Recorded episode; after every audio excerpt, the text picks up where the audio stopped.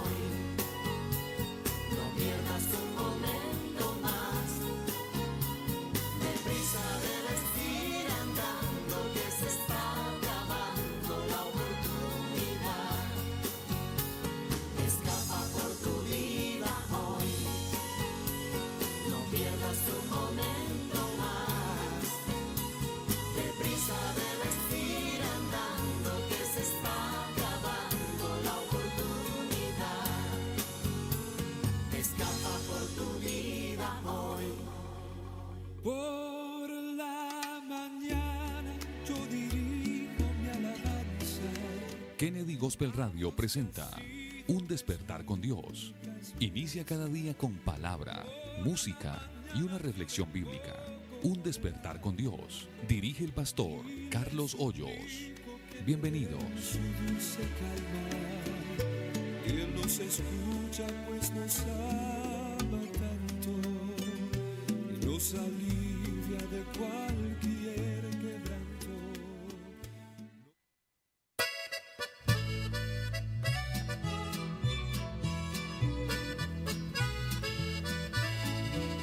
Hermanos y amigos, Dios les bendiga. ¿Cómo amanecieron? Qué alegría poderlos saludar hoy y saber de que hasta aquí nos ayudó el Señor. Nuestro saludo fraterno en el nombre más grande que hay. En el nombre bendito de Cristo Jesús. Iniciando labores esta semana y esperando que Dios sea bendiciendo a cada uno de tal manera que puedan disfrutar todas las bendiciones que Dios tiene preparada para todos aquellos que le amamos. Así que bienvenidos a nuestra sintonía y por favor comparta, ayúdenos. Queremos llegar a mucha gente y además el objeto de este programa es volvamos a la palabra. Así que gracias por estar siempre ahí y doy la bienvenida a la mesa de trabajo, mi estimado Miguel. Dios le bendiga. ¿Cómo amaneció el día de hoy? Bueno, pastor, eh, muchas gracias, muy bien, amanecí muy bien, descansado, iniciando una semana con la bendición del Señor. Eh, Dios le bendiga acá a mis compañeros de la mesa de trabajo, al pastor Edgar, al hermano Carlos José y al hermano Michael y a toda la amada audiencia de Kennedy Gospel Radio, eh, a los que gracias a Dios y por su misericordia nos han venido apoyando desde que inició esta, esta emisora. Hay gente que está desde el primer día en que se, se inició esta emisora. Sí, Entonces es un saludo muy especial para ellos, esperamos que seamos de bendición. Y bueno, mi hermano, la bendición del Señor es la que enriquece, dice su palabra, ¿no? Y no añade tristeza.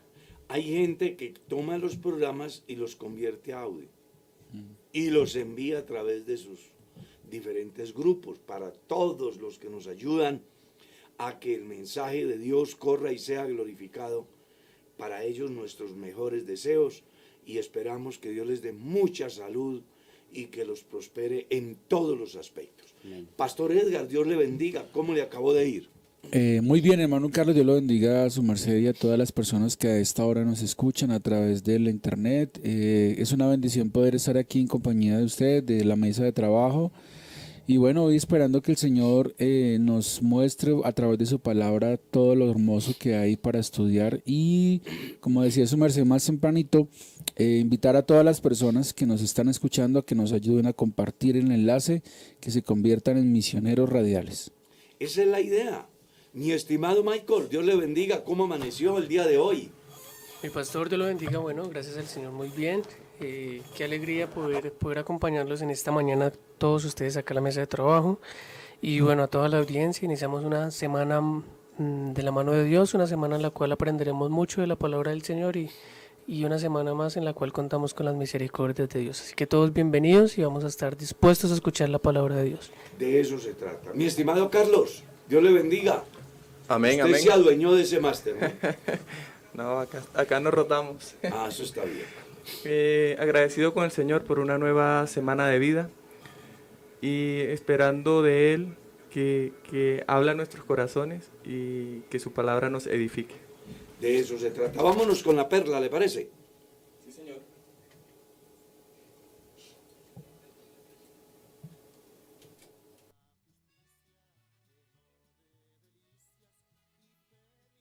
una misión encomendada.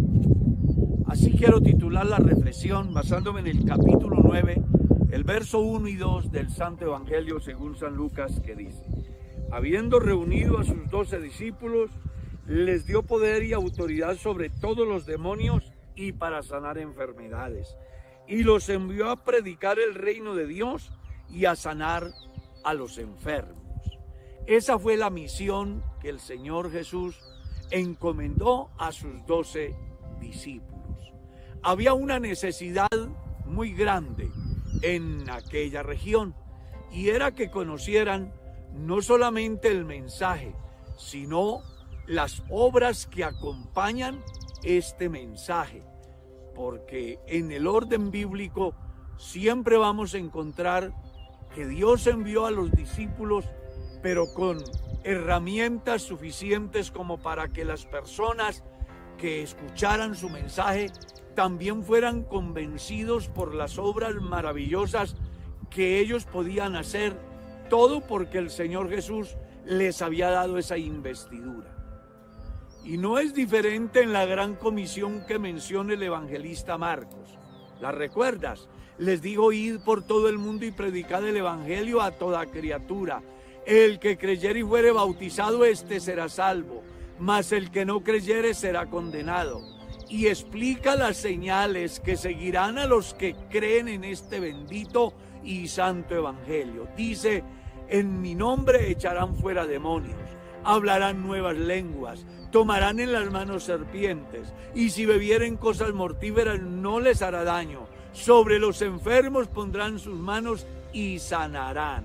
Y dice la escritura que los discípulos salieron por todas partes ayudándolos el Señor con las señales y milagros que le seguían.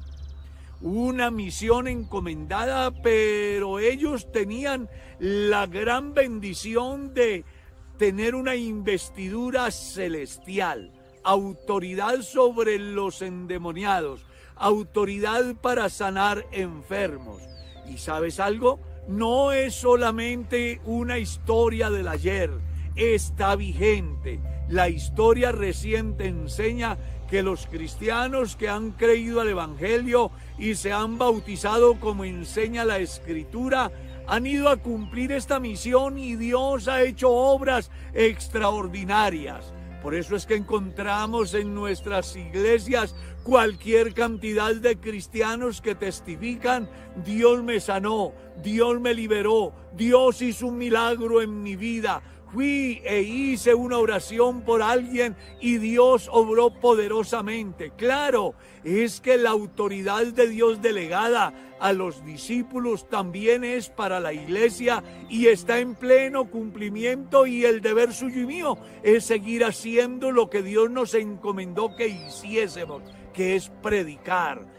No importa si la gente acepta o no acepta, lo que sí debe quedar claro es que hemos de cumplir la misión como Dios lo manda, liberando endemoniados, sanando enfermos y haciendo posible que los pecadores se vuelvan a Dios. Es muy importante preguntar a esta hora, ¿usted está cumpliendo la misión? Al llegar a Cristo, ¿de verdad lo ha recibido con el propósito para el cual Dios lo llamó? ¿O simplemente te has echado a dormir disfrutando de las bendiciones de Dios y haciendo que los que están en derredor se mueran sin Cristo? Pues sabe, Dios nos encomendó una misión y debemos de cumplirla. ¿Qué esperas? Hazlo desde hoy.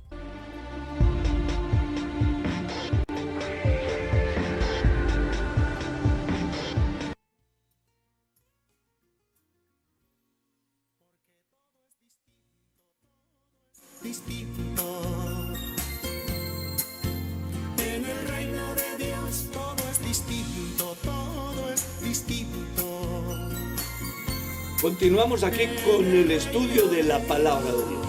Yo espero que usted tenga su Biblia abierta en el capítulo 4 del libro del Éxodo.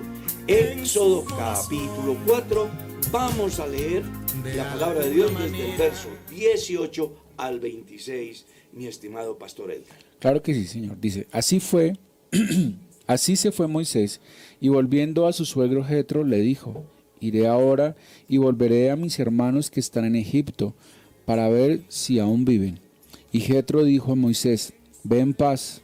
Dijo también Jehová a Moisés en Madián, ve y vuélvete a Egipto, porque han muerto todos los que procuraban tu muerte.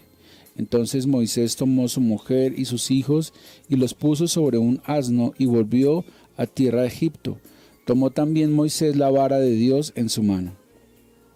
Y le dijo a Jehová, perdón, y dijo Jehová a Moisés, cuando hayas vuelto a Egipto, mira que hagas delante de Faraón todas las maravillas que he puesto en tu mano, pero yo endureceré su corazón de modo que no dejará ir al pueblo. Y dirás al Faraón, Jehová ha dicho así. Israel es mi hijo, mi primogénito. Yo te he hecho, te he dicho que dejes ir a mi hijo para que me sirva, mas no has querido dejarlo ir. He aquí, yo voy a matar a tu hijo, tu primogénito. Y aconteció en el camino que en una posada Jehová le salió al encuentro y quiso matarlo. Entonces Séfora tomó un pedernal afilado y cortó el prepucio de su hijo y lo echó a sus pies diciendo, a la verdad tú eres un esposo de sangre. Así le dejó ir, así le, perdón, así le dejó luego ir. Y ella dijo, esposo de sangre a causa de la circuncisión. Es bueno hacer como un como un análisis de los versos anteriores para entrar en materia. Si usted mira los versículos anteriores, es decir, del verso 14 al 17, usted descubre cómo Dios incentiva a Moisés haciéndole saber que él no va a estar solo, que va a estar con él un hombre muy elocuente, muy capaz, pero que sin duda alguna requiere de la unción de Dios para cumplir ese mensaje porque dice, yo estaré en tu boca y en la de tu hermano. Es decir, lo que Moisés va a transmitir lo va a hacer inspirado. Y lo que ya va a transmitir a Aarón de parte de Moisés también tiene que ser inspirado. Eso lo estuvimos diciendo esta semana pasada en el sentido de que el mensaje cuando es transmitido por Dios a un hombre y luego otro hombre lo quiere retransmitir para que cumpla su objetivo, tanto la persona inspirada como la que transmite el mensaje deben de tener la unción de Dios. Y Dios le ha encargado algo muy importante a Moisés, y tomarás en tu mano esta vara con la cual harás las señales. Es decir, no vayas a la labor sin la investidura, sin la autoridad. Debes de llevar la vara de la autoridad, la cual yo he entregado en tu mano. Dice la Biblia que así se fue Moisés y volviendo a su suegro Jetro le dijo, iré ahora y volveré a mis hermanos que están en Egipto para ver si aún viven. Y Jetro dijo a Moisés, ve en paz. Ustedes recordarán que Moisés huyó a causa de la muerte del egipcio, porque cuando Moisés ve a dos de sus hermanos que están agrediéndose, él trata de mediar para que no se hagan daño. Y como estos no conocían a Moisés, lo único que hacen es decirle, piensas que vas a hacer con nosotros como lo que hiciste con el egipcio. Entonces Moisés entendió que había sido descubierto y dijo, bueno, las cosas se complican, ha huido y se ha encontrado con Jetro, donde se convierte en un pastor de ovejas. Pasa muchos años allí, realmente 40 años, durante los cuales Moisés aprende, desaprende todo lo aprendido en Egipto y comienza a ser educado según el propósito de Dios para cumplir una misión. A través de vivencias muy interesantes, como la zarza que arde, como la insistencia de Dios a Moisés en el llamamiento, haciéndole saber que más allá de las objeciones que él ha venido poniendo, hay uno que tiene el control sobre todo y que a este Moisés lo único que le debe de motivar es hacer lo que Dios ya le ha dicho. Y Jetro, al escucharlo, dijo a Moisés, ve en paz. Dijo también Jehová, Moisés ya tiene el deseo de ir y Dios le sale para decirle a Moisés en Madián, ve y vuélvete a Egipto, porque han muerto todos los que procuraban tu muerte. Vaya tranquilo, que ya el peligro pasó. Creo que también fue muy estimulante ese mensaje de parte de Dios para Moisés, porque Moisés tenía el deseo de mirar qué había sucedido con sus hermanos, si estaban vivos o no. Pero Dios, de una manera especial, le confirma diciendo, vaya, que los que procuraban matarte ya están muertos. Entonces Moisés tomó su mujer y sus hijos y los puso sobre un asno y volvió a tierra de Egipto. Tomó también Moisés la vara de Dios en su mano. Interesante, ¿no? Quiero ir a la tierra de Egipto a ver si mis hermanos viven. Y Dios le dice, vaya que ya no hay ningún riesgo. Pero algo muy interesante hace Moisés. Toma la vara, sabe que la necesita. Es un instrumento, es una herramienta que Dios ha puesto para que él pueda llevar a cabo su labor. Claro. Maravilloso que los seres humanos entendamos eso, que no podemos hacer las cosas por nuestra propia cuenta. Bueno, Carlitos, estaba pensando en eso que su merced acaba de decir, porque esa vara que después se conoce como la vara de Moisés, realmente no era de Moisés, era prestada. Y eso nos tiene que hacer pensar a nosotros que cuando Dios nos pone a nosotros en un trabajo, llámese pastor, llámese líder de algo, pues realmente lo que está haciendo Dios es prestándonos esa autoridad que, que tenemos transitoriamente mientras hacemos el trabajo que nos ha puesto Él. Y es lo que vemos acá. La vara realmente era de Dios y Dios le está dando esa, eh, esa autoridad a Moisés y le está dando permiso de que la use, pero no es de Él. No es de él. Claro, es que, es que ya ha sucedido algo muy interesante porque lo que dice nuestro pastor Edgar, eh, lo que él utilizaba para arriar las, las ovejas, porque era para ese uso prácticamente, eh, en el capítulo 4, versículo 2, Dios lo convierte en un, en un instrumento muy útil, ¿no? Porque sucede un milagro. O sea, ya el uso común que se le daba no va a ser el mismo. Lo botó a tierra, se convirtió en una serpiente y con eso ya el Señor acá dice, la, o sea, se hace mención del versículo que es la vara de Dios, la unción, ¿no? Lo que Dios está utilizando para, para hacer milagros eh, en la tierra de Egipto. Le está diciendo la autoridad que Autoridad. yo te he dado. O sea, es un objeto normal, pero cuando Dios lo usa, Es un Claro. objeto que sin la unción de Dios no, No es funciona. nada. Y así somos nosotros también. Sin la unción de Dios No, no, hay nos, nada. o sea, nos volvemos particulares es cuando Dios nos toma en sus manos y nos usa para, para, para una misión que Él nos da. Pero una vez nosotros dejamos de tener ese uso que Él nos ha dado, ese uso digno y ese uso tan bonito, pues nos volvemos personas normales. Eso fue lo que le pasó a Sansón. Claro que sí. ¿Te recuerdas? Esta vez me levantaré como las otras. Como las otras. Y, ya y no, no sabía que Jehová, no se había dado cuenta que ya no estaba. ya Jehová no estaba con él. Una enseñanza muy importante para los cristianos que a veces pensamos que somos nosotros. Y se nos olvida que no somos nosotros. Es la gracia de Dios en Amén. nosotros. Amén. Y cuando uno mira la carta a los Corintios, primera, los primeros tres capítulos, uno encuentra cómo Pablo busca ubicar a la iglesia, porque se habían vuelto mm, seguidores de personajes muy importantes en el liderazgo.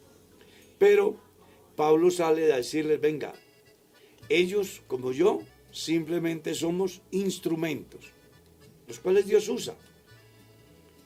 Qué bueno que cada uno de los que hoy cumplen un ministerio dentro de la iglesia y tienen algún éxito, no se lo atribuyan a sus capacidades, Amén. no se lo atribuyan a sus estrategias, a su liderazgo, a su emprendimiento, sino que más bien comprendan que todo lo que nosotros tenemos y desarrollamos dentro de la vida cristiana, pues no es nuestro, es la vara de Dios Amén. Es la unción.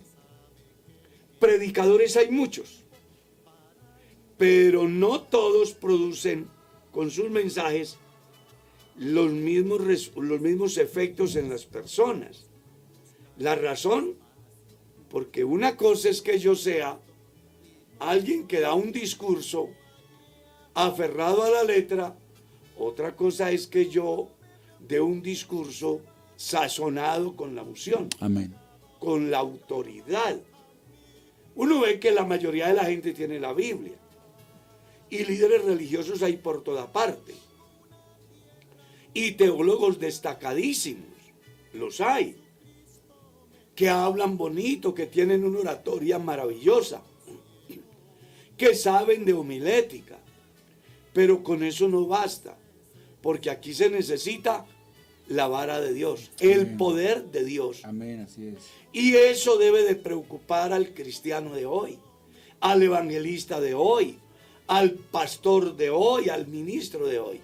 Y es entender que es un instrumento en las manos de Dios y que debe de dejarse usar por Dios. No haga las cosas pensando que son suyas. Usted recordará lo que dijo Sansón. Esta vez me levantaré como las otras. Y fue desafortunado porque ya Dios se había apartado de él, le han cortado el cabello, le han sacado los ojos y ahora es un hombre común y corriente. Así que no haga alarde, mi estimado líder, mi estimado pastor, no haga alarde de los éxitos que ha tenido porque no son suyos. Dios le ha prestado una vara que se llama unción, que se llama autoridad, Amén. que se llama respaldo. Y usted cuanto tiene que hacer es agradecer a Dios. El que Él le haya permitido ser un instrumento en sus manos para que el propósito de Dios se lleve a cabo. Amén. Moisés se va y dice la escritura, tomando la vara de Dios en Su mano. su mano. Y dijo Jehová a Moisés, cuando hayas vuelto a Egipto, mira que hagas delante de Faraón todas las maravillas que he puesto en tu, Tu mano. mano. Ojo, tenga en cuenta eso. Mira que hagas todas las maravillas que yo he puesto en tu mano. Es decir, no es cosa suya. Pero yo endureceré su corazón, es decir, el corazón de Faraón, de modo que no dejará ir al pueblo. Y dirá a Faraón, Jehová ha dicho así, Israel es mi hijo primogénito. Yo te he dicho que dejes ir a mi hijo para que me sirva. Mas no has querido dejar ir. He aquí, yo voy a matar a tu hijo primogénito. Muy interesante la forma como Dios le da el mensaje a Moisés que debe transmitir a Faraón. Eh, Me parece muy importante porque le dice dos cosas. Una, debes de hacer las maravillas que yo te he dado. O sea, no es usted. Dos, debe de transmitir el mensaje que yo te he dado. Qué interesante, ¿no? Claro que sí. Cuando uno mira eso, encuentra que hay razones en la Biblia suficientes para que los que de alguna manera tenemos responsabilidades de llevar el mensaje, lo hagamos ajustado a lo que Dios dice que se diga. Yo siempre he dicho que los predicadores que predican cosas que no están en la Biblia son sujetos de cuestionamiento. Pero cuando la persona transmite lo que Dios dice, no hay manera de cuestionar. Amén, así Es es. muy importante, pastor, que, que eso sea de la manera como Dios lo quiere, ¿no? Porque la gente o los personajes en la Biblia que hicieron lo que, o hicieron, o se fueron en contra de lo que Dios dijo, tuvieron consecuencias graves. Esta fue como el caso del rey, Sa- el del rey Saúl, que Dios le había dicho que debía matar a todos los amalecitas, ¿no? Pero él no hizo como Dios dijo. Él guardó lo mejor del pueblo de Amalek. Y, eso trae consecuencias muy graves, porque cuando hacemos lo que Dios manda, pues Nos va bien. nos va bien, Y puede ser que lo que Dios dice en un momento dado no me parezca correcto. claro. Porque imagínese, tienes que dar muerte a todos los amalecitas. Yo puedo cuestionar eso desde mi punto humano.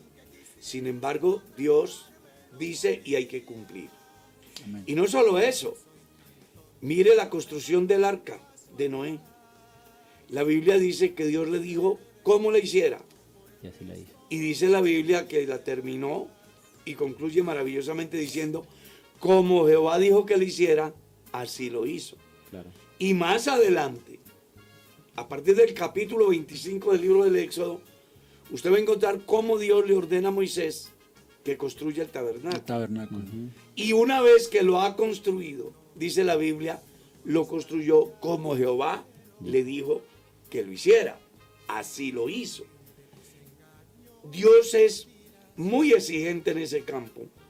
Usted recordará que a los judíos les dijo, ¿por qué me llaman Señor, Señor y no hacen lo que yo mando? Mm, Claro. ¿Ah? Aquí se trata de hacer las cosas como Dios manda, independientemente que a mí me parezca o no. Porque hay algo que debe de quedarle claro al lector de la Biblia, al que quiere ser salvo, al peregrino que va en pos de una patria mejor.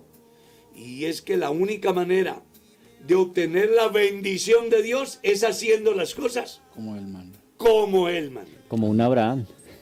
Dios le dijo, vete de tu tierra, de tu parentela, y él lo hizo. sin cuestionar.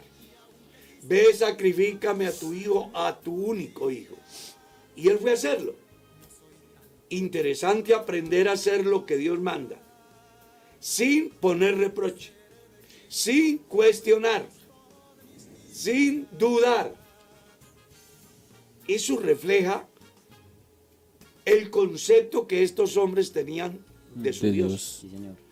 sabían que era el Señor, que era el único, soberano, a quien todos los mortales estamos llamados Obedecer. a obedecer.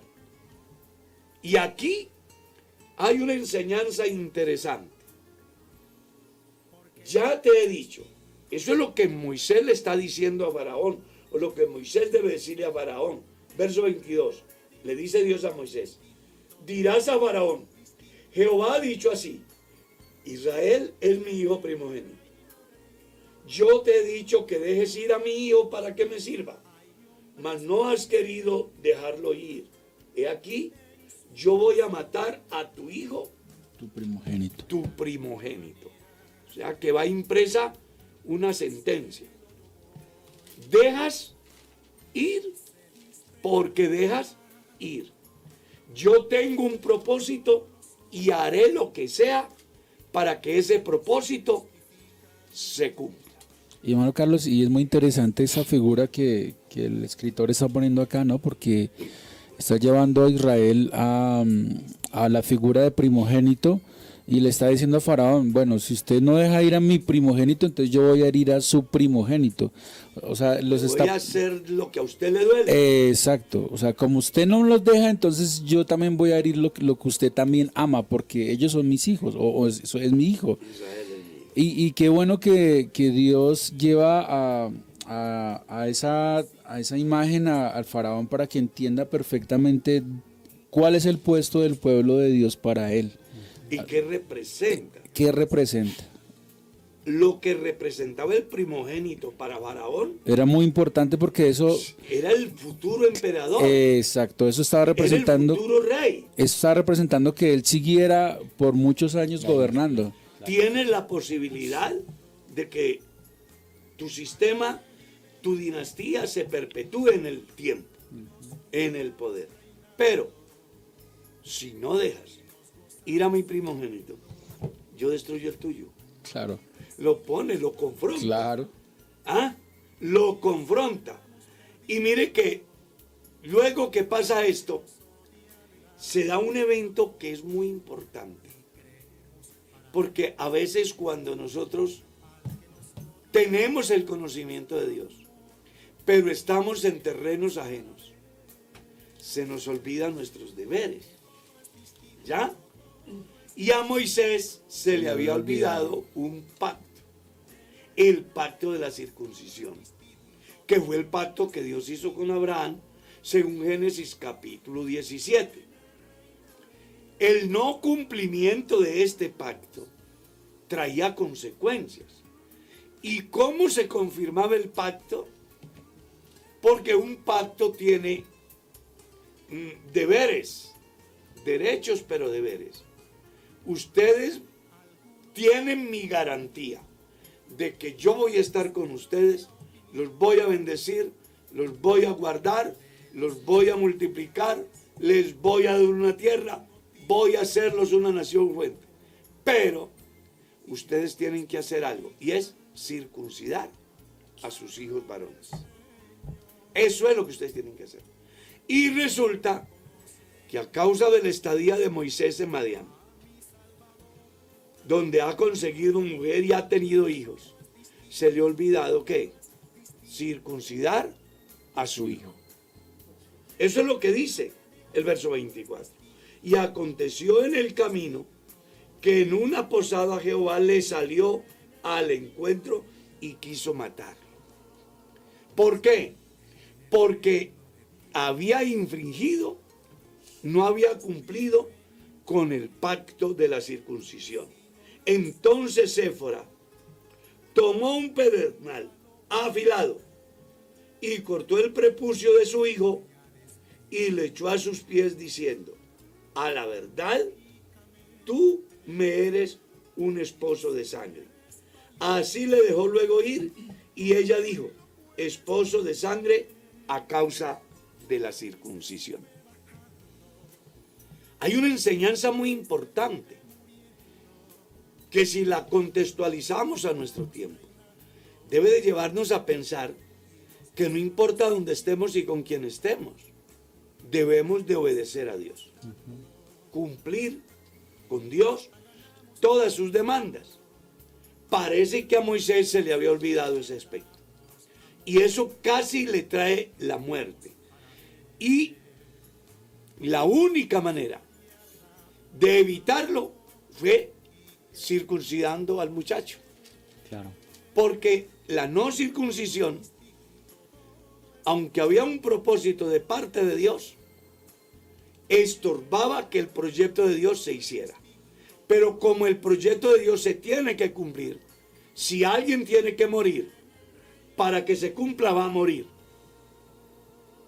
Pero si el hombre reacciona y hace las cosas, pues no va a morir y de todas maneras el proyecto de Dios tendrá un feliz término. Parece muy curioso porque, porque eh, en versículos anteriores el Señor le está diciendo, Dios le está diciendo que vaya Faraón y que le diga todo lo que él le ha dicho, el mensaje que lo, tra- lo transmita tal cual como debe ser.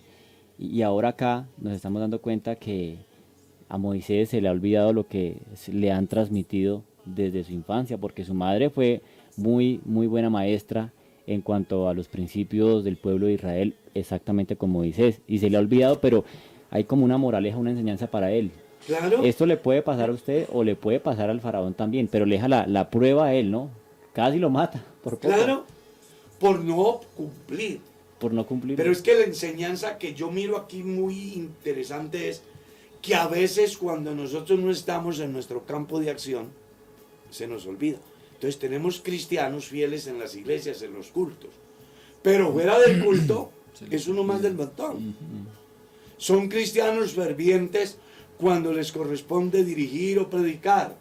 Pero cuando están con sus amigos de labor, se les olvida quiénes son. Pastor, y es que eso representaba, digamos, la relación que él tenía con Séfora, porque Séfora era madianita, Claro. y los madianitas tenían la costumbre de circuncidar, pero ya en la pubertad, en una edad más avanzada, Y con otra finalidad. y con otra finalidad, exacto. Aquí ya Moisés no aplica lo que son específicamente lo que es el pacto en representación a las promesas que tenían con Dios. Es que recuerde que la circuncisión para los paganos la finalidad era fidelidad a la mujer y evitar transmitir enfermedades a la mujer. Esa era la finalidad de la circuncisión entre los paganos. Y la hacían, como dice Michael, a una edad muy diferente a la que Dios estableció, porque para aquellos que eran paganos, era en una edad donde ya sentían un dolor no pequeño. Algo así como para que entendieran qué dolor podía darse cuando no se cumplía con ese pacto de fidelidad en el matrimonio entre los paganos.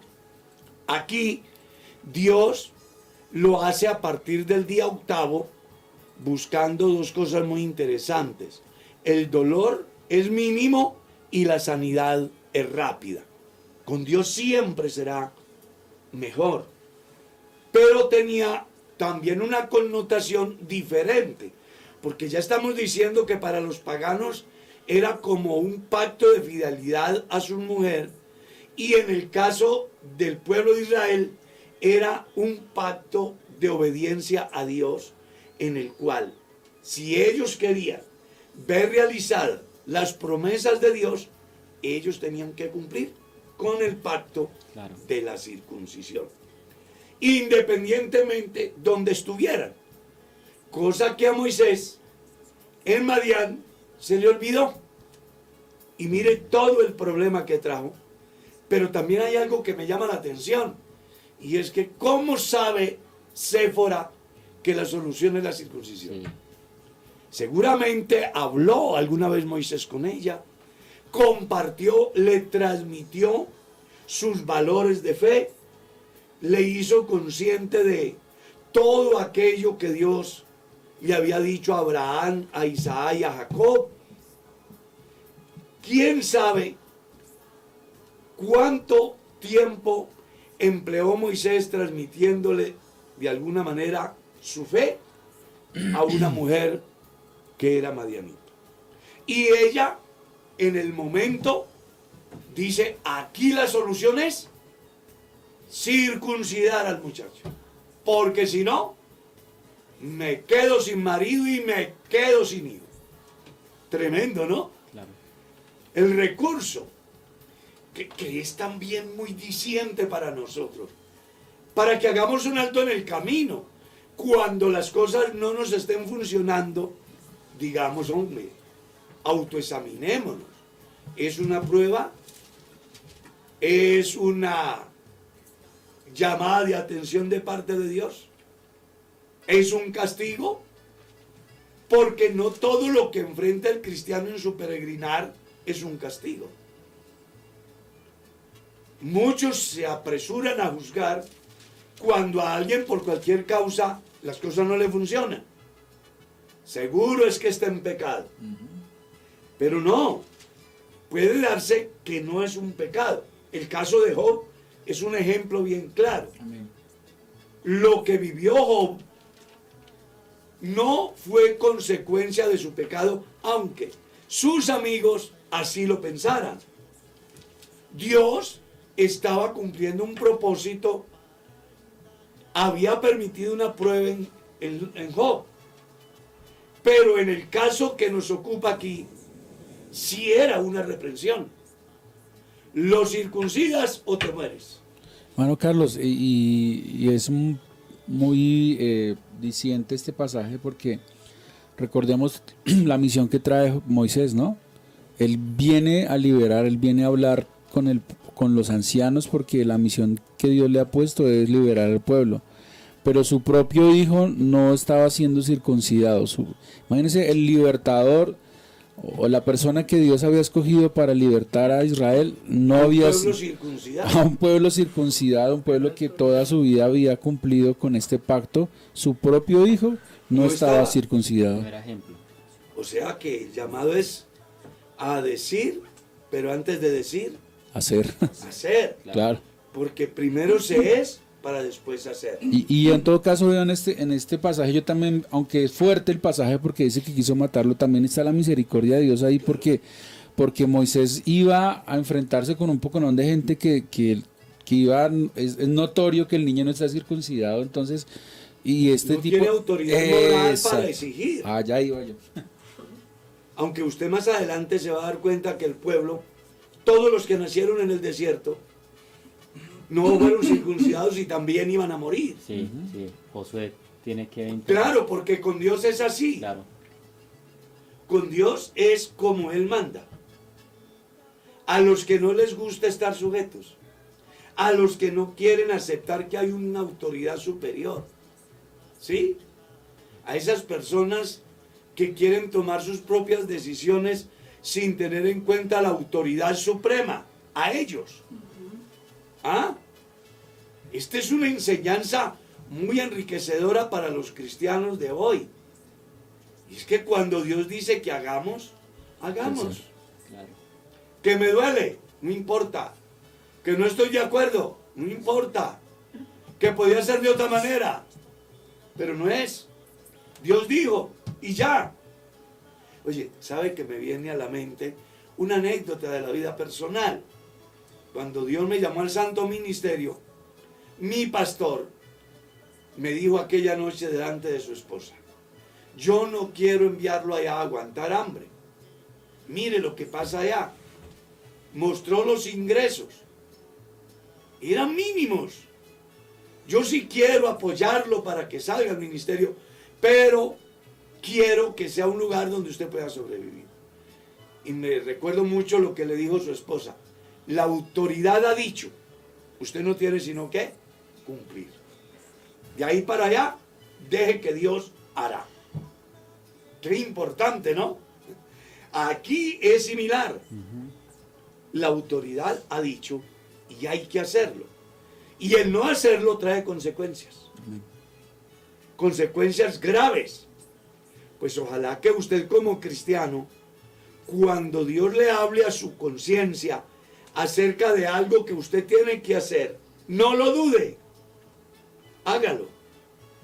Que eso traerá bendición para usted y para sus hijos. Además, le dará autoridad para poder orientar a los que vienen después. Por eso en la iglesia, en mi caso personal, yo no presento niños de personas no convertidas. ¿Por qué? Porque, ¿qué puede enseñarle una persona no convertida a sus hijos? Dígame. Claro. ¿Qué autoridad tiene un borracho para decirle a su hijo que no se emborrache? Una bailarina para decirle a sus hijos que no baile. Un ladrón para decirle a su hijo que no robe. Un idólatra para decirle a su hijo que no sea idólatra. Un hombre que no ora para decirle a su hijo que ore. Un hombre que no lee la palabra para decirle a su hijo que la lea. No tiene autoridad.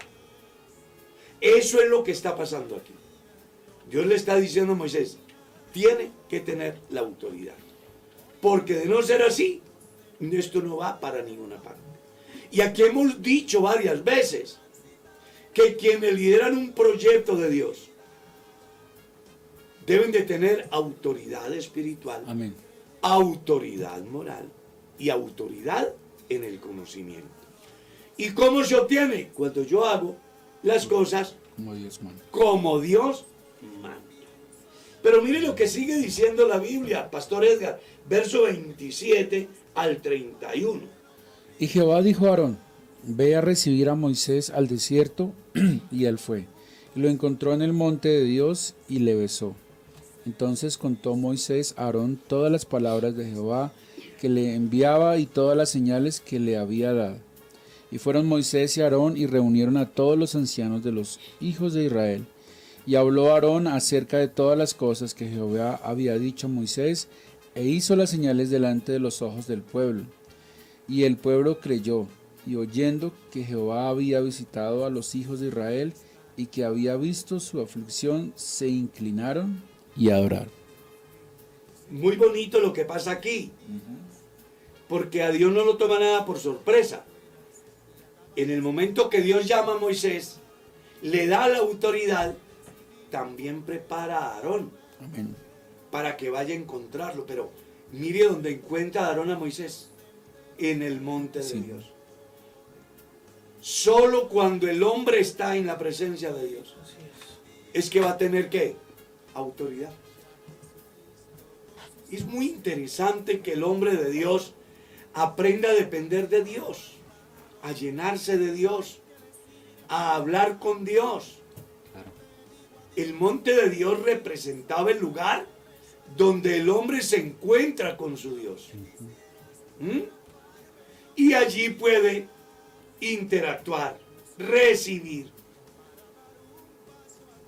A tal grado que cuando se viene al pueblo, la gente está dispuesta a escuchar, además porque ya vienen con una investidura muy grande y pueden hacer señales y maravillas en el pueblo.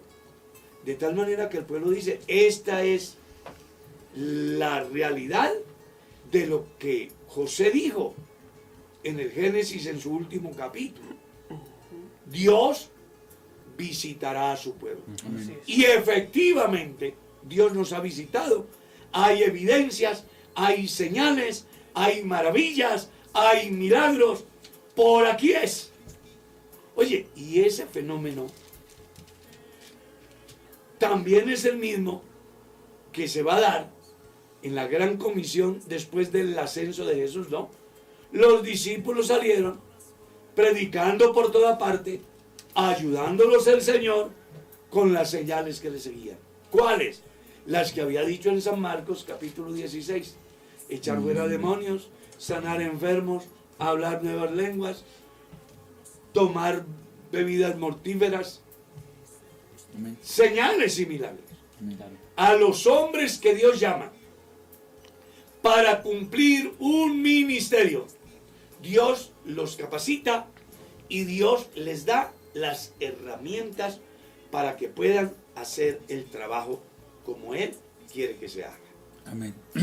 Ahí hay un... pros- hay- discúlpame, y Tranquilo, ya, ya. márcale. Hay algo muy importante ahí. Y que sea la ocasión para llamar la atención a esos creyentes que se quieren autoproclamar, que quieren irse por su propia cuenta, desconociendo que para tener éxito en este santo ministerio deben de contar con el llamado de Dios Claro. la aprobación de la iglesia y el envío a través de la iglesia. Que eso fue lo que hicieron con Bernabé y Pablo, Pablo. ¿cierto? El Espíritu Santo separa a Bernabé y a Pablo. Y aparte de eso, usa la iglesia para que escuche la voz que dice, yo los tengo para la obra del ministerio. La iglesia ora, luego los ancianos con la iglesia imponen las manos sobre ellos y los envían. ¿Y qué ministerio tan fructífero? Amén. No es como algunos. Dicen que pueden ser en cualquier parte. No. El reino de Dios es orden. El reino de Dios se rige por autoridad. Aquí lo estamos viendo claro. Claro que sí. Moisés y Aarón no podían cumplir la misión si Dios no los enviaba y si Dios no les daba la autoridad suficiente para que ellos pudieran generar conciencia en el pueblo de que no eran ningunos aparecidos.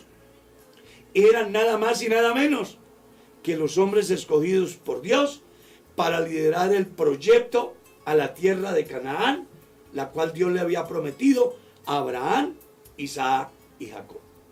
Ahora sí, Pastor qué pena. No, tranquilo, hermano Carlos. Eh, no, era una cosita muy pequeñita y es que eh, nosotros los que nos dedicamos a la predicación de la palabra, pues este pasaje nos da una enseñanza también muy, muy bonita y es que es en el monte de Dios donde encontramos lo que Dios trae para el pueblo.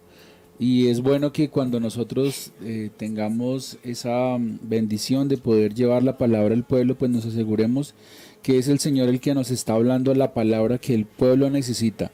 Porque cuando llevamos la palabra que el pueblo necesita, causa el efecto del versículo 31, que es que el pueblo cree y, y el pueblo se inclina y el pueblo adora a ese Dios que nos dijo que debíamos decir. En síntesis, no te presentes frente al auditorio sin ir al monte de Dios. Amén. ¿Cierto? Sí, Señor. Eso de que algunos llegan a las iglesias el día que les corresponde predicar como una pasarela, eso no es así. La persona debe de ir al monte de. Dios. Y aquí el monte de Dios es la oración, Amén. es la búsqueda de Dios, donde debe decirle a Dios qué es lo que necesita el pueblo que yo diga. Y dame lo que yo debo de decir. Amén. Y aparte de darme lo que yo debo decir, úngeme, inspírame, que cada palabra que yo hable vaya con autoridad espiritual. Amén. Porque usted observa aquí y va a llegar a una conclusión muy interesante. Después de encontrarse a Aarón con Moisés, que estaba en el monte de Dios, han venido, han reunido a los ancianos y al pueblo, les han contado todo lo que ha sucedido, hacen maravillas y milagros, de tal manera que el pueblo se inclina y como si fuera poco, adora. Dice, definitivamente, estos son hombres De Dios. llamados por Amén. Dios, Así es. puestos por Dios. Amén. Y eso es lo que necesitamos hoy. Que las iglesias vean en sus pastores esa figura, pero que el pastor entienda que para lograr ese respeto en la comunidad, él debe de ir al monte de Dios. Amén. Así es. Pablo escribía a Timoteo y le decía, procura presentarte a Dios como hombre aprobado Por Dios. Y además que usas bien La palabra. la palabra de verdad. El hombre que predica la palabra debe de ser primero aprobado por Dios. Amén. Y para eso tiene que ir al monte. ¿Cierto? Sí, Señor. A ese encuentro a solas con Dios. ¿A dónde? En el cuarto de su casa. En el lugar de su de, de donde usted atiende a la obra de Dios. Ve, habla con él. Una hora, dos horas, tres horas, el día. En la noche, habla con Dios. Encuéntrate con Dios. Porque el monte de Dios siempre está ahí. Amén. Amén. Claro que sí. A usted lo único que le corresponde es acercarse. Y Él va a estar ahí. Y una vez que tienes esa autoridad, pues téngalo por seguro que los resultados se van a ver. Y David lo entendió así. Cuando uno lee el Salmo 51, David sabe que mientras esté en pecado, no tiene autoridad para predicar la palabra. Entonces él dice, renuévame, límpiame, crea en mí un espíritu recto. ¿Cierto? Amén, Y cuando esto haya sucedido, entonces voy a tener que autoridad espiritual y autoridad moral para enseñar a los transgresores tus caminos y los pecadores se convertirán Amén. a ti. Así es. El tiempo se fue. Vamos a orar, hermano Miguel. Oremos por todas las personas que solicitan oración. Soberano Dios, aquí en esta mañana estamos delante de tu presencia una vez más. Dios mío, agradeciéndote por la vida que nos has dado, a pesar de las circunstancias difíciles, de los días malos, Señor, eh, a pesar de los momentos angustiosos, los momentos en los cuales no tenemos una respuesta, Señor, humana, pero sabemos eh, y somos conscientes, Dios mío, que solamente en ti está la palabra de aliento, solamente en ti está la respuesta. Yo quiero presentar en esta mañana la vida de mis hermanos, los que se encuentran allí en una habitación, Señor, los que van en el transporte, orando en este momento, clamando por su necesidad personal, por la de su familia, Señor. Cada uno de nosotros tenemos problemas, pero sabemos, Señor, que en ti está la solución, que tú traerás la respuesta apropiada, la respuesta correcta, no conforme a nuestra voluntad, Señor, sino solamente a la tuya, Dios. Tú conoces qué ha de pasar, tú sabes lo que ha de venir, Señor. Prepáranos, enséñanos, Señor, a entender tu propósito en nuestras vidas. Que este momento de prueba y de dificultad, Señor, sea una enseñanza para todos nosotros, Dios. Que seamos fortalecidos y como dice tu palabra, que nuestra fe crezca por medio de esta prueba, Señor. Ayúdanos a soportarla. Sabemos que solamente en ti, Señor, está el sustento y la ayuda del angustiado, Señor, del que está necesitado en esta mañana. Hoy lo pedimos en tu santo nombre, Señor Jesús. Amén. Nos vamos, Pastor Edgar. Amén, hermano Carlitos. Gracias a Dios y a su merced por esta bendición que nos da aquí de estudiar la palabra de Dios. Creo que Dios nos ha hablado a todos, desde el más pequeñito hasta el más grande. Y bueno, bendiciones para todos el día de hoy. Mi estimado Miguel. Sí, Señor, Dios los bendiga. Les deseamos el, el mejor de los días, como siempre, y el mejor inicio de semana. Eh, así que no se desconecte de la programación de Kennedy Gospel Radio. Y bueno, estaremos viéndonos si es la voluntad del Señor en el día de mañana. Prepare su pregunta porque mañana es el pastor responde. Sí, mis estimados amigos y hermanos. Mi estimado Michael. Mi pastor, Dios lo bendiga, bueno, y a todos acá en la mesa de trabajo y a toda la audiencia que tengan un excelente día de la mano del Señor. Mi estimado Carlos. Amén, mi pastor. Eh, gracias a Dios por su palabra. La atesoramos en, en nuestros corazones para ponerla por obra. Eh, deseamos un feliz día a, a nuestros oyentes. Que la gracia y la misericordia de Dios sean con ellos. De mi parte, gracias por estar ahí. Dios les bendiga. Feliz día.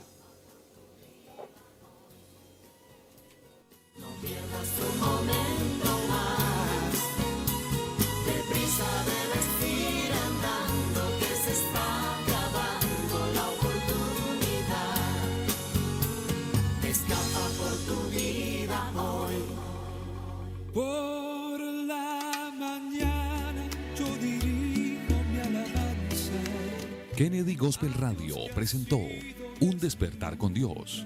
Inicia cada día con palabra, música y una reflexión bíblica. Los invitamos para que nos sintonice mañana a esta misma hora y por esta misma emisora. nos escucha, pues nos ama tanto nos alivia